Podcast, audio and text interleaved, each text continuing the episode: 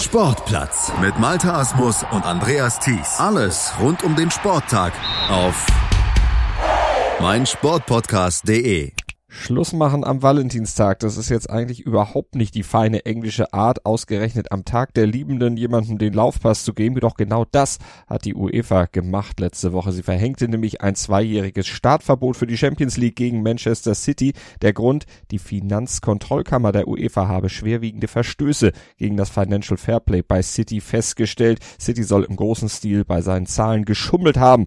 Und zu den zwei Jahren Champions League Sperre kommt dann auch noch eine Strafzahlung in Höhe von 30 Millionen Euro obendrauf. Tja, und was passiert jetzt weiter mit City? Drohen dem Club jetzt der Ausverkauf und vielleicht sogar der sportliche Absturz? Was wird mit Pep Guardiola? Oder können die Citizens und ihre Investoren den Ausschluss aus der Champions League doch noch irgendwie verhindern? Sie haben ihren Einspruch beim Sportgerichtshof Kars ja bereits angekündigt. Wir lassen uns hier am Sportplatz die Lage mal einschätzen von unserem Experten in Wirtschaftsfragen. Alex Pellinger ist wieder bei mir. Hi Alex. Ja, hi Malte, vielen Dank für die Einladung, freut mich. Ich habe es eingangs ja schon gesagt, die UEFA wirft City vor, mit den Zahlen geschummelt zu haben. Kannst du die Gründe für die verhängten Sanktionen, den Champions League Ausschluss und die Strafzahlung noch ein bisschen detaillierter uns erklären?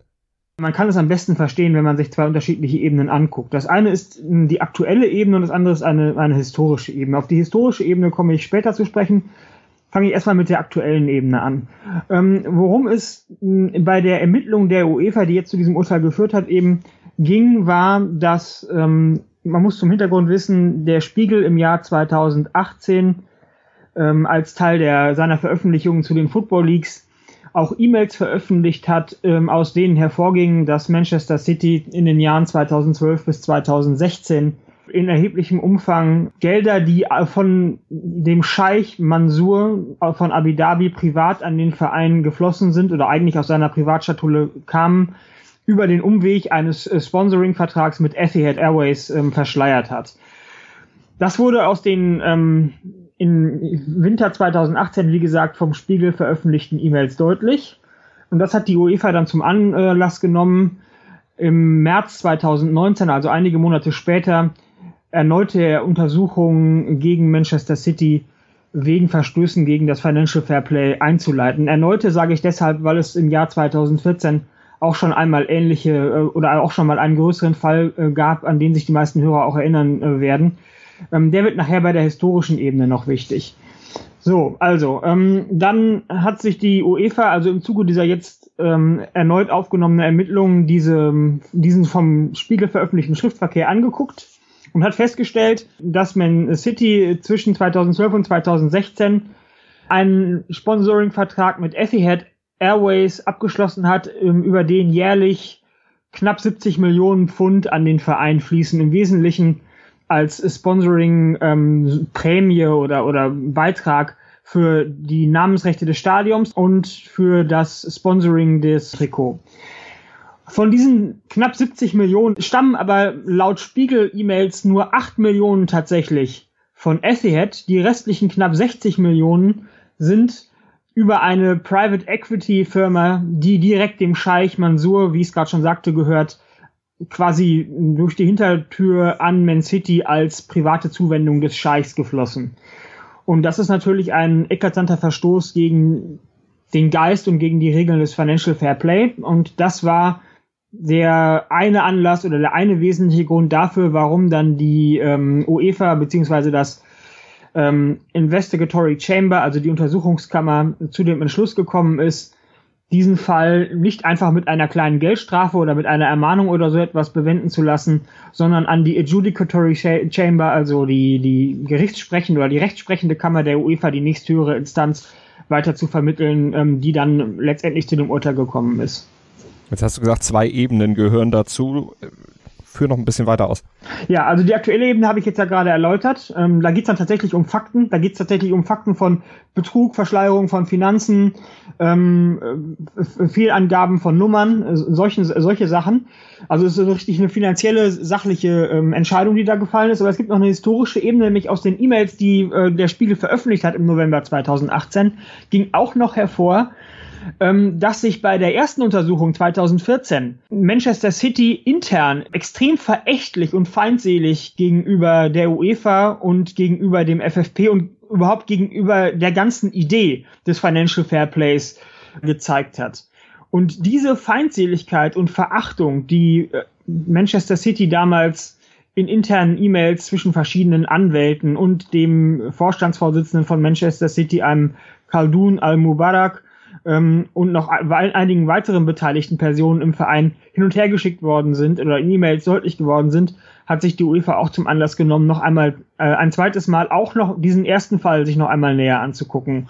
2014, das ganz kurz zum Hintergrund, war, äh, war es so, dass ähm, 2000 das äh, UEFA Financial Fair Play wurde 2011 eingeführt und 2013 sollte zum ersten Mal zurückgeguckt werden über die Break-Even-Periode 2011, 12, 2012, 13. Das hat man gemacht und daraufhin hat man festgestellt bei der UEFA, dass Manchester City in den Jahren 2011, 12 und 2012, 13, also den Spielzeiten, Entschuldigung, Verluste von ähm, 180 Millionen Euro knapp, 150 Millionen Pfund angehäuft hatte, was deutlich mehr als die vom Financial Fair Play erlaubten 45 Millionen Euro war. Und daraufhin hat, um, hat die UEFA damals gesagt, äh, hat, oder hat die UEFA damals gegen Manchester City ein Urteil verhängt, dass der Verein Strafen zahlen musste in, äh, in Höhe von 60 Millionen Euro, von denen allerdings 40 Millionen Euro zur Bewährung ausgesetzt wurden, wenn sie noch einige weitere äh, einige weitere ähm, Richtlinien oder, oder, oder Strafen, die auch noch verhängt wurden, einhielten. Unter anderem durften sie dann nur 21 Spieler statt 25 Spieler im, im, im Kader haben für eine gewisse Zeit.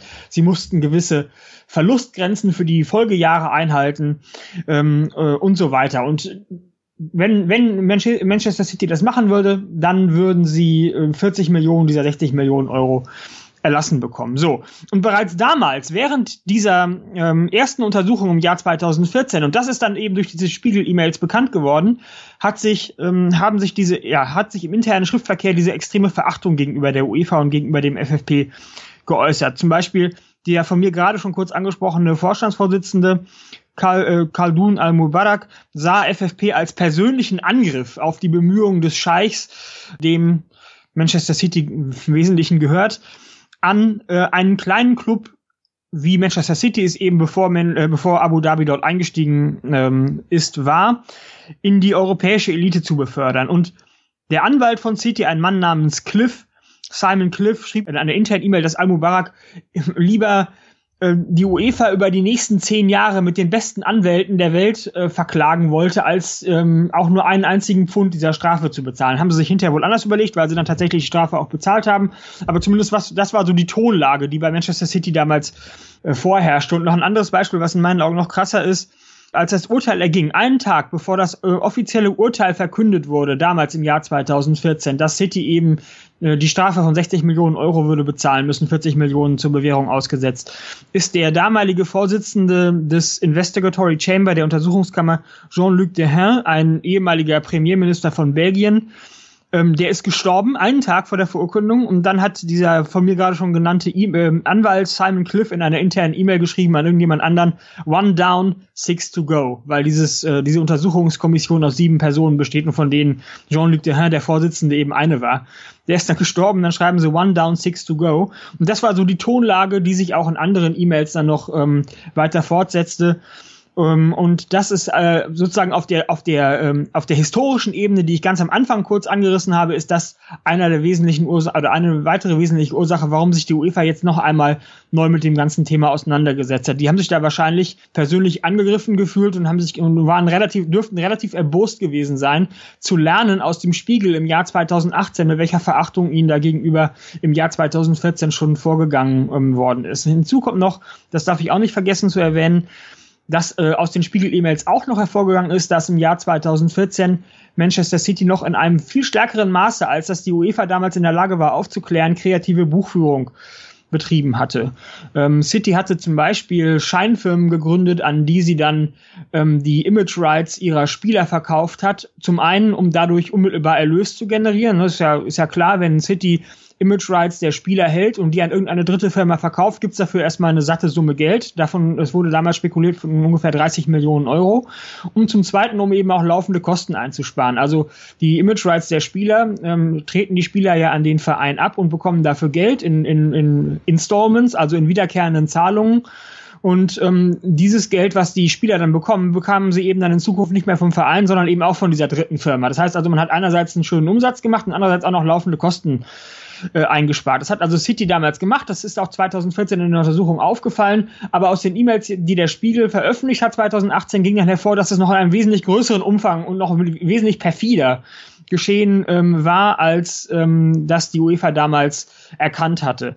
Und das war äh, diese beiden Sachen, diese, diese tonale, diese Tonlage und diese Verachtung und Feindseligkeit auf der einen Seite und zum anderen, dass dann die Betrügereien damals noch größer waren, als ähm, man es damals in der Lage war aufzuklären, hat dann dazu beigetragen, zusammen eben mit dem jetzt aktuellen Fall, den ich eingangs beschrieben habe, dieser Verschleierung der Sponsoring-Gelder über Etihad, dass die ähm, UEFA diesen äh, nochmal einen neuen Prozess im März 2019 aufgenommen hat.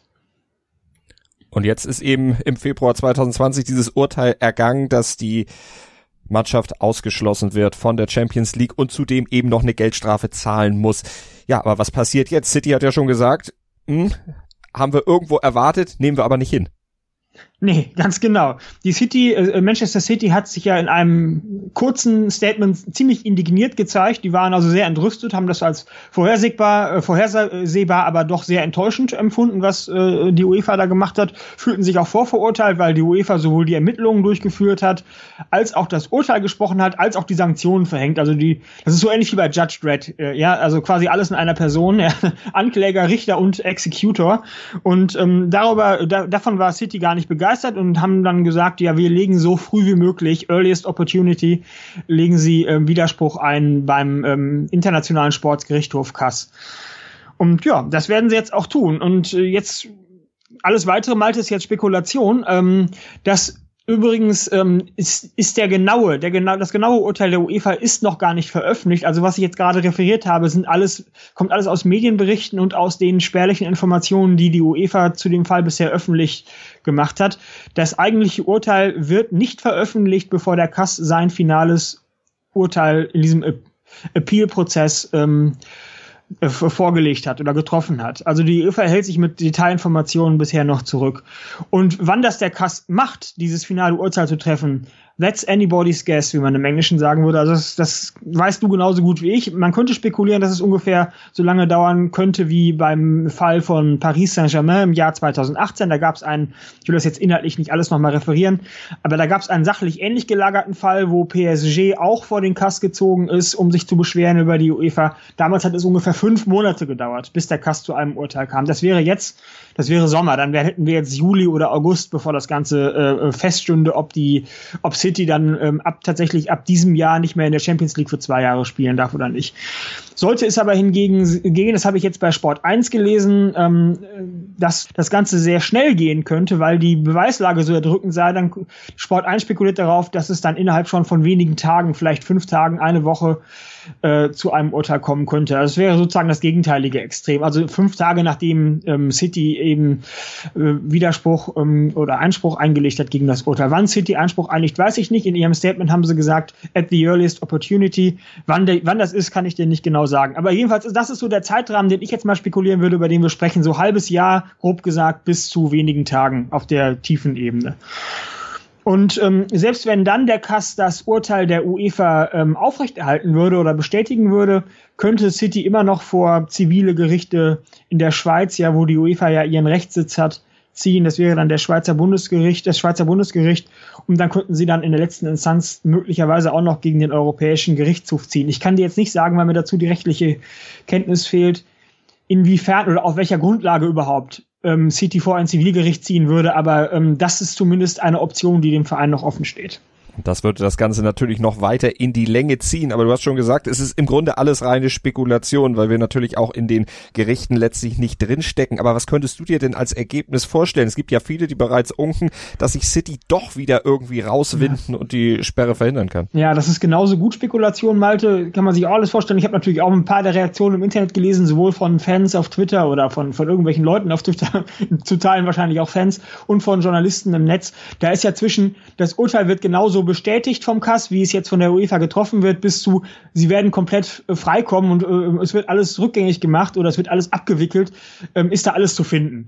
Ähm, jetzt könnte ich sagen aus dem Bauch heraus, naja gut, die Strafe sind zwei Jahre plus Geldstrafe. Du hast es ja in deinem Eingangs, äh, ähm, in deiner, in deiner Eröffnung gesagt naja, wenn sie sich irgendwo in der Mitte da, äh, wenn man sich irgendwo in der Mitte dann da ähm, trifft, na, treffen ist ja eigentlich falsch, es ist ja keine Verhandlung, sondern es ist ja ein, äh, City ist ja kein Verhandlungspartner, sondern City ist ein Angeklagt. Also, aber du weißt, was ich sagen möchte. Wenn man irgendwo auf der, in der Mitte rauskommt, dann, dann gibt's vielleicht ein Jahr Champions League Ausschluss und dann vielleicht doch die Geldstrafe bleibt dann bestehen oder wird ein bisschen abgemildert, aber muss trotzdem bezahlt werden. Keine Ahnung, Malte. Das ist pure Spekulation. Ähm, ich kann mir da genauso gut, äh, was ich mir, aber jetzt, wenn ich doch mal Butter bei die Fische geben müsste. Ich kann, ich kann mir nicht vorstellen, dass der Kass, oder ich kann mir schwer vorstellen, dass der Kass das Urteil komplett revidiert, dass City komplett freigesprochen wird. Das kann ich mir einfach nicht vorstellen. Ähm, dafür ist die, so wie ich das recherchiert habe, die Beweislage meines Erachtens als Nicht-Fachmann und von außen drauf guckender Beobachter zu deutlich, zu eindeutig. Und ähm, das wäre auch, ähm, das würde auch dafür sprechen, dass die UEFA extrem unsauber gearbeitet hätte. Nämlich das Urteil von zwei Jahren, äh, Ausschluss von der Champions League ist ja nicht, das ist, das ist ja ein Hammer, das ist ja ein richtiger Hammer. Sowas macht man ja nicht einfach nur so aus dem hohen Bauch heraus. Da wird schon einiges an Material dahinter stecken. Ansonsten wäre das ja eine extreme Peinlichkeit für den ganzen Verein, wenn der Zu dem Ergebnis kommt, ach, das war viel Wind um nichts, was die UEFA hier gemacht hat, ist ja vollkommen unsachlich. Also das kann ich mir einfach nicht vorstellen. Ähm, aber der Rest, alles jenseits dessen ist für mich genauso gut Spekulation wie für dich. Und ähm, ich würde sagen, damit können wir es belassen an der Stelle. An der Stelle ja, aber wir müssen noch über die möglichen Folgen natürlich ein bisschen spekulieren. Und das machen wir nach einer kurzen Pause hier im Sportplatz auf mein, mein Sportpodcast. Sport Schatz, ich bin neu verliebt. Was? Drüben. Das ist er. Aber das ist ein Auto. Ja, eben. Mit ihm habe ich alles richtig gemacht. Wunschauto einfach kaufen, verkaufen oder leasen. Bei Autoscout24. Alles richtig gemacht. In rund 40 Folgen habt ihr mich jetzt schon sagen hören, I want to tell you about the Beatles. Ich habe euch die Geschichten zu ihren Alben und ihren Songs erzählt, euch ihre wichtigsten Wegbegleiter und Vertraute vorgestellt und natürlich die Orte, die für die Bandgeschichte eine wichtige Rolle spielten. Habt ihr die drei bisherigen Staffeln schon durchgehört? Nein? Na, worauf wartet ihr dann noch? Rein in den Podcatcher eurer Wahl und einfach mal losgehört. Und folgt gerne auch unserem Instagram-Kanal iwtty-Beatles Podcast. De ist Sport für die Ohren. Like uns auf Facebook. Willkommen bei meinsportpodcast.de. Wir sind Podcast. Wir bieten euch die größte Auswahl an Sportpodcasts, die der deutschsprachige Raum so zu bieten hat. Über 20 Sportarten, mehr als 45 Podcast-Serien, über 9000 veröffentlichte Podcasts und über 5 Millionen Podcast-Downloads allein im Jahr 2018. Wir sind Podcast. Wir sind meinsportpodcast.de gesetzt den Fall, es gibt jetzt diesen zweijährigen Champions League Ausschluss. Die Geldstrafe, okay, das ist glaube ich nicht das Problem bei Manchester City, aber eben dieser Ausschluss, der hat ja dann auch wirtschaftliche und damit einhergehend letztlich auch sportliche Konsequenzen. Was Glaubst du denn, drohen dem Club nun erst der Ausverkauf, weil alle Spieler plötzlich wegrennen, auch wenn sich einige bereits angeblich committed haben sollen zu bleiben, unter anderem ja auch der Trainer Pep Guardiola, der auch ohne Champions League angeblich da bleiben will, mhm. glaube ich noch nicht. Aber droht jetzt aus deiner Sicht ein Ausverkauf und damit sportlicher Niedergang und vielleicht letztlich auch die Pleite, weil dann äh, der Scheich keinen Bock mehr hat? Na, letzteres ähm, schiebe ich mal nach hinten. Ähm, sportlicher also aus, droht ein Ausverkauf. Das hat ja zwei Ebenen, Malte. Das hat ja die, die eine Ebene droht ein Ausverkauf, weil es einfach wirtschaftlich nötig ist für den Club, weil er ohne Teilnahme an der Champions League nicht mehr in der Lage ist, den teuren Spielerkader äh, aufrechtzuerhalten und auch nicht teure neue Spieler zu verpflichten. Oder droht ein Ausverkauf, weil die Spieler ja, ähm, äh, in der Champions League spielen wollen und keinen Bock haben, eben zwei Jahre nur Premier League zu spielen und ähm, aber die aber eben nicht auf dem höchsten europäischen Niveau einen Titel gewinnen zu können, was ja bei Manchester City da immer der Anspruch ist, dass man um die Champions League, um den Champions League Sieg mitspielt. Möchten die Spieler ja auch. Also das sind ja die, die beiden Ebenen, die man hier mal trennen muss. Was das Finanzielle angeht, ähm, Manchester City macht ungefähr momentan einen Jahresumsatz von gut 500 Millionen Euro äh, vor Spielerverkäufen. Das heißt, ähm, dass, also Spielerverkäufe ausgenommen, ähm, organischer Umsatz 500 Millionen Euro pro Jahr ähm, cum grano salis. Ist ein bisschen mehr, aber darauf kommt es nicht an. Von diesen 500 Millionen Euro sind äh, allein aufgrund der Teilnahme für die Champions League mindestens garantiert, einfach nur dafür, dass City sich für die Champions League qualifiziert, was sie ja jedes Jahr tun, 60 Millionen Euro garantiert. Oder so viel würden sie mindestens bekommen. Dann haben sie noch kein einziges Spiel in der Champions League gespielt. Das ist der, das ist der Betrag, den sie bekommen dafür, dass sie antreten, also die Antrittsprämie für ihre historische Erfolge. Was ist so eine Art Leistungskoeffizient, den die UEFA da definiert hat?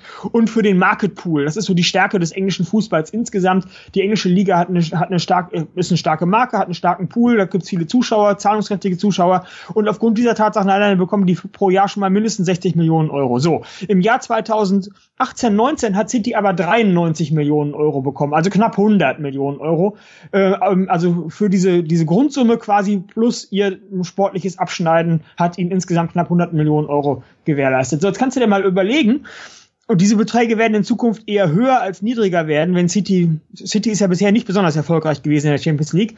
Jetzt nehmen wir mal an, sie würden in Zukunft auch wieder theoretisch 100 Millionen Euro aus der Champions League ziehen. Das wären dann schon immerhin von 500 Millionen Euro Umsatz, wären das schon immerhin ein Fünftel, also 20 Prozent. So ganz grob gesagt. Das heißt, die fallen dann schon mal weg. Jetzt kann man sich überlegen, äh, wie viel, ähm, wenn, wie City dann in Zukunft einen Umsatzverlust von 100 Millionen Euro knapp pro Jahr ähm, äh, nach verkraften möchte und damit trotzdem ihren äh, teuren Spielerkader weiter aufrechterhalten möchte. Da stelle ich mir die Frage, inwiefern das möglich ist und inwiefern das City nicht vielleicht tatsächlich gezwungen sein wird, ein oder zwei teure Spieler eben in der Größenordnung von 100 Euro Millionen plus, 100 Millionen Euro plus, Entschuldigung, äh, zu verkaufen, um dieses Wegfallen ähm, äh, äh, wieder wettzumachen und auch um ihre laufenden Kosten für Gehälter und so weiter zu reduzieren. Das zweite ist, ähm, dass äh, auch auf der sportlichen Ebene eben einige Verträge jetzt in Zukunft aus, äh, auslaufen. Und jetzt komme ich zu der zweiten Ebene. Wollen die Spieler überhaupt bleiben? Nehmen wir an, City hätte jetzt unendlich viel Geld und könnte sich das alles leisten. Wollen die überhaupt bleiben? Da läuft jetzt im Jahr 2020 David Silvers Vertrag aus. Der wird sowieso nicht verlängern. Das stand auch schon vor diesem Urteil fest. Der hört nach am Ende dieser Saison bei Manchester City auf. Das, das steht schon seit ewigen Zeiten fest. Aber 2021 hören die, äh, laufen die Verträge von Leroy Sané, Sergio Aguero und Fernandinho aus. So, jetzt ist und 2022 John Stones und Nicolas Otamendi, das sind jetzt eher so, so Nebenfiguren, vor allen Dingen Otamendi. Das ist jetzt nicht so wichtig. Aber Sané, Aguero und Fernandinho sind natürlich drei wichtige Spieler. Und dann darf man nicht vergessen, dass es auch noch Kevin De Bruyne und Raheem Sterling äh, zu nennen wären, deren Verträge zwar nicht auslaufen, aber die eben auch zu den Kernspielern bei City gehören, die sicherlich auch Champions League spielen wollen. Und da kann ich mir schon vorstellen, dass gerade bei denen, deren Verträge 2021 auslaufen, die also gar keine Perspektive auf Champions League mehr hätten bei City, ähm, dass die sich, äh, dass die es in, in grünere Gefilde vielleicht ziehen möchte, äh, möge. Das könnte ich mir schon gut vorstellen. Da sind wir mal gespannt, was da passiert, weil das ist natürlich dann noch ein sehr, sehr weites Feld und das hängt natürlich dann auch von jedem Einzelnen ab. Was du vorhin eingangs schon erklärt hast, sie müssen bei City natürlich dann auch aufpassen, dass alle weiteren Entscheidungen, die sie jetzt treffen, auch im Einklang mit dem Financial Fairplay dann Korrekt. ablaufen, denn sie sind auf dem Kicker in jeder Hinsicht. Korrekt. Was passiert denn mit Pep? Ja, was passiert mit Pep? Ähm, es ist ja interessant, dass bereits vor 14 Tagen, also bevor das Urteil der UEFA ähm, gesprochen wurde, Pep gesagt hat, ähm, dass wenn er es in diesem Jahr nicht schaffen würde, die Champions League bei City zu erreichen, er ähm, sich selber für gescheitert bei dem Verein ansieht. Jetzt weiß ich nicht, ob er damals schon irgendwelche dunklen Ahnungen hatte. Also wenn man die Medienberichte verfolgt, das Urteil ist jetzt zwar vor ein paar Tagen erst ähm, quasi ergangen, aber in den Medien wurde schon Tage vorher spekuliert darüber, dass es zu einem solchen Urteil natürlich nicht ganz in, diesem, in, dieser, in dieser Wucht, aber äh, dass es zu einem harten Urteil gegen City kommen würde. Ähm, und eventuell hat Pep schon zwar jetzt in Unkenntnis des finalen Urteils, aber schon in Kenntnis dieser Spekulation, dass es eventuell eine harte Strafe gegen City geben könnte, genau deshalb, äh, genau das gesagt, dass er es sich selber als gescheitert bei dem Verein ansieht, wenn er es in diesem Jahr nicht schafft, die Champions League zu, zu gewinnen. Vielleicht ist das schon ein Signal dessen, ja, dass er, ja, dass er, ich weiß nicht, ob er innerlich abgeschlossen hat oder, oder ob er sich zumindest jetzt so langsam mit seiner, mit seiner Tenure bei, bei Manchester City an ein Ende kommen sieht, kann ich dir nicht genau sagen. Ähm, aus meinem Bauch heraus, so ähnlich wie ich es gerade versucht habe darzustellen, bei der Schwere des Urteils äh, bleibt es bestehen oder wird es abgeschwächt. Aus dem Bauch heraus jetzt ohne jegliche, unbeleckt jeglicher Sachkenntnis würde ich sagen, nein, wenn, wenn City jetzt zwei Jahre tatsächlich nicht in der Champions League teilnehmen darf, die nächsten beiden Jahre, nehmen wir mal an, ja, die Urteile kämen alle schnell genug und auch das, das Einspruchverfahren beim Kass wäre schnell genug abgefrühstückt, damit es auch tatsächlich in, in diesem Jahr alles noch in Kraft treten könnte ähm, und nicht erst im nächsten. Nehmen wir an, das würde tatsächlich alles so kommen, dann glaube ich, kann ich mir kaum vorstellen, dass Pep Guardiola bei Manchester City noch länger als die Saison nach der aktuellen bleibt. Dann wird er vielleicht die nächste noch machen, aber dann wird er danach ähm, sich einen anderen Verein suchen. Das sage ich jetzt einfach mal ganz stumpf aus dem Bauch heraus. Ich kann mir nicht vorstellen, dass er dann noch weiter langfristig bei Manchester City bleibt, wenn die die nächsten Jahre nicht in der Champions League mitspielen dürfen. Das kann ich mir auch nicht vorstellen. Aber wie gesagt, das ist alles Spekulation. Das können wir natürlich nicht mit Sicherheit wissen, aber wir können darüber spekulieren, genauso wie über weitere Konsequenzen für Manchester City. Es steht ja auch noch ein möglicher Punktabzug in der Premier League im Raum, weil ja auch gegen Premier League Richtlinien verstoßen worden sein könnte, wenn das alles noch ein bisschen weiter aufgearbeitet wird. Und es gibt ja sogar Gerüchte, dass nachträglich der 2014er Premier League Titel noch aberkannt werden könnte aufgrund dieser Enthüllung. Also werden wir natürlich dranbleiben, werden wir weiter verfolgen und da wird sich sicherlich noch einiges geben in den nächsten Wochen und vielleicht sogar Monaten. Alex hat ja schon gesagt, das Urteil könnte sich ja noch ein paar Monate hinziehen. Wir haben es im Blick hier im Sportplatz auf mein Sportpodcast.de, Deutschlands größtem Sportpodcast-Portal. Alex, vielen Dank wie immer. Ja, Malte, sehr gerne. Ich freue mich schon aufs nächste Mal. Bis dann. Schatz, ich bin neu verliebt. Was? Da drüben. Das ist er. Aber das ist ein Auto. Ja, eben. Mit ihm habe ich alles richtig gemacht. Wunschauto einfach kaufen, verkaufen oder leasen. Bei Autoscout24. Alles richtig gemacht. Sportplatz mit Malta Asmus und Andreas Thies. Alles rund um den Sporttag auf meinsportpodcast.de. 90 Plus On Air. Der Podcast rund um den internationalen Fußball. Mit den Redakteuren von 90plus.de. Da herrscht ein enormer Druck, da werden Unsummen investiert, um den Erfolg regelrecht zu erzwingen. Jede Woche neu auf meinsportpodcast.de. Schatz, ich bin neu verliebt. Was? Da drüben. Das ist er. Aber das ist ein Auto. Ja, eben. Mit ihm habe ich alles richtig gemacht. Wunschauto einfach kaufen, verkaufen oder leasen. Bei Autoscout24. Alles richtig gemacht.